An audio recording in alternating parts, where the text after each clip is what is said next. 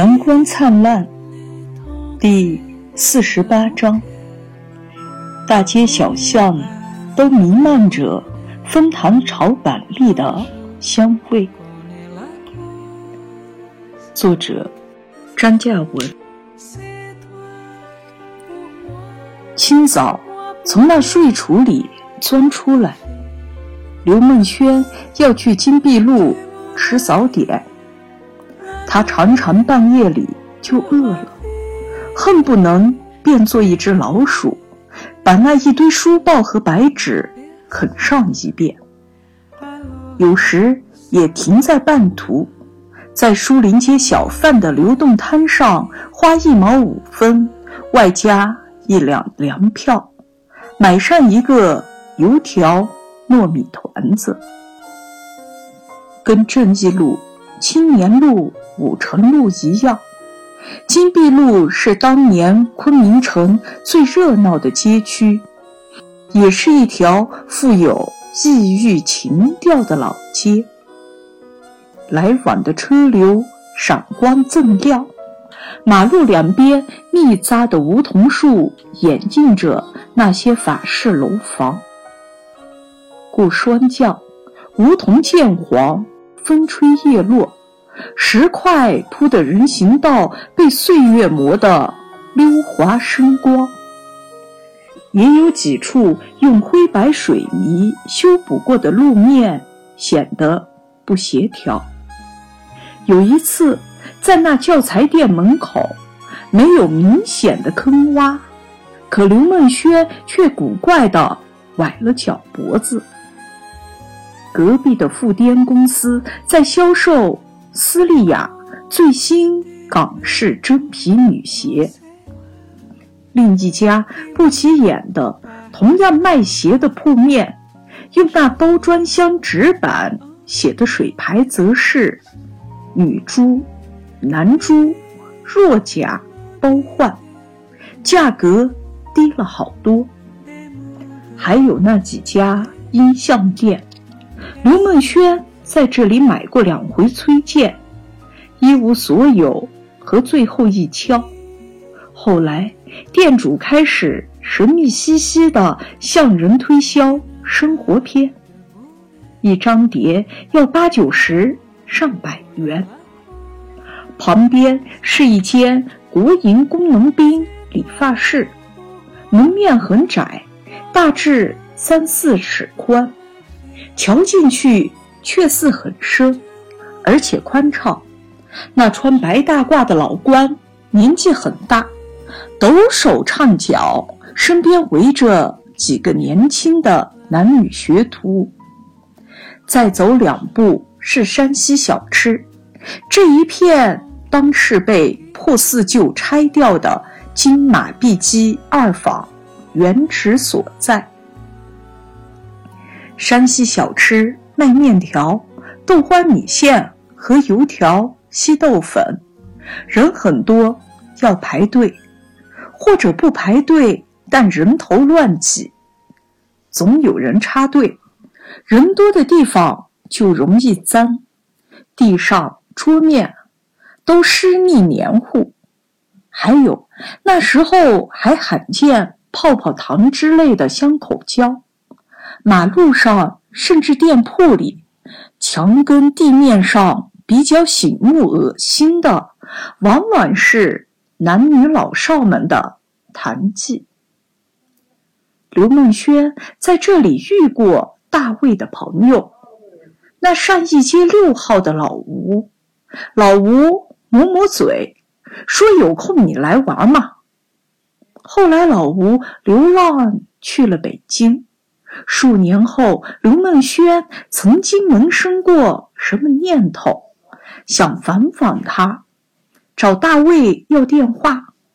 大卫读号码给他，接着说：“老吴讲过，没要紧事不要随便告诉别人。”刘梦轩想了想，随手又把记那号码的纸条撕掉扔了。他没有要紧事，他从来就没有什么非做不可的事情。这是后话。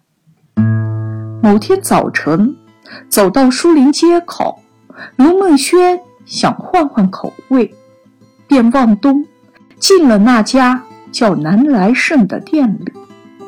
早闻其名，听老旦说还上过外国人的旅游杂志。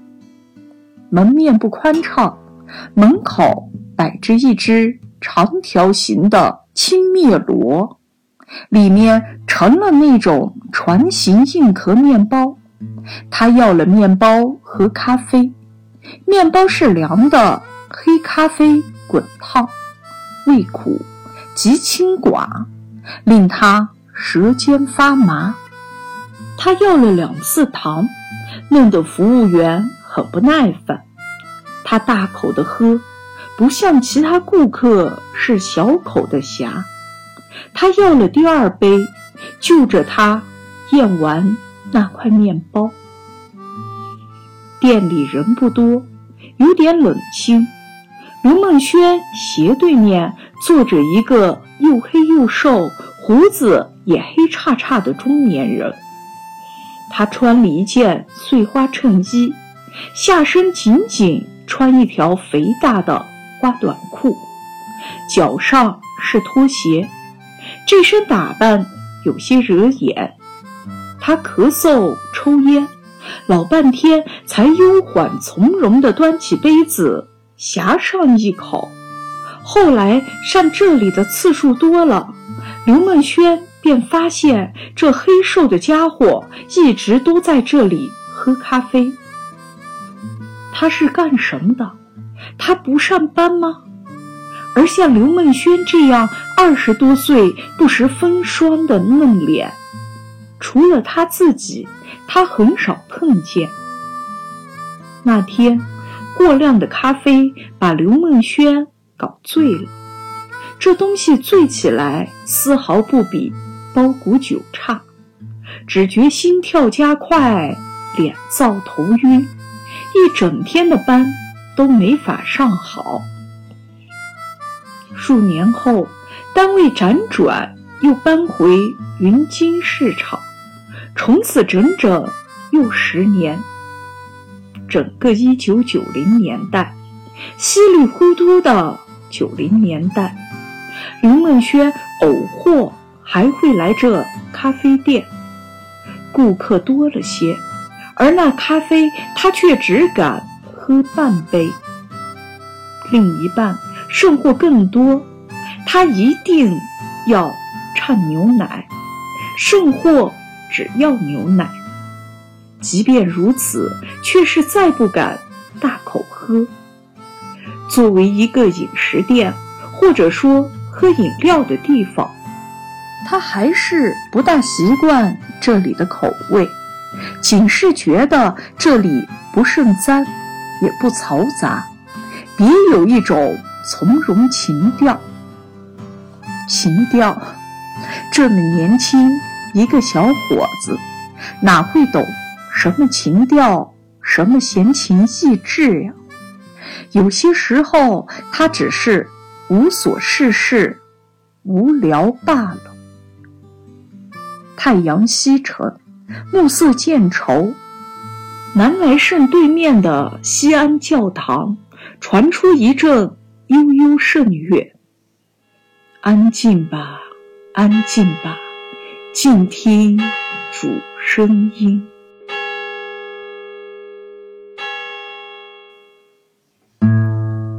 最初，刘梦轩只是上山西小吃和南来圣吃早点，后来更乐意到祥云街享用龙眼包子。和鸡丝海带汤的午餐，还在这里碰上悄悄摸回云南来的郭靖。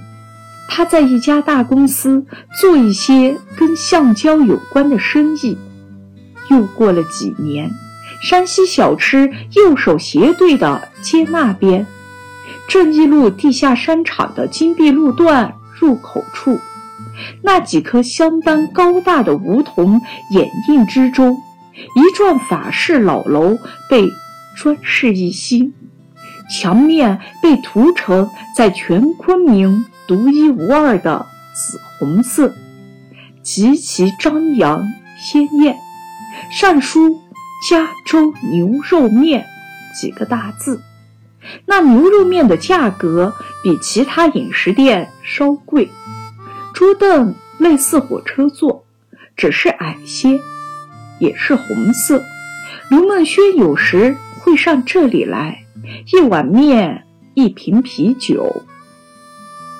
金碧路渐渐不堪拥挤，中间一段。被改成西东向的单行道。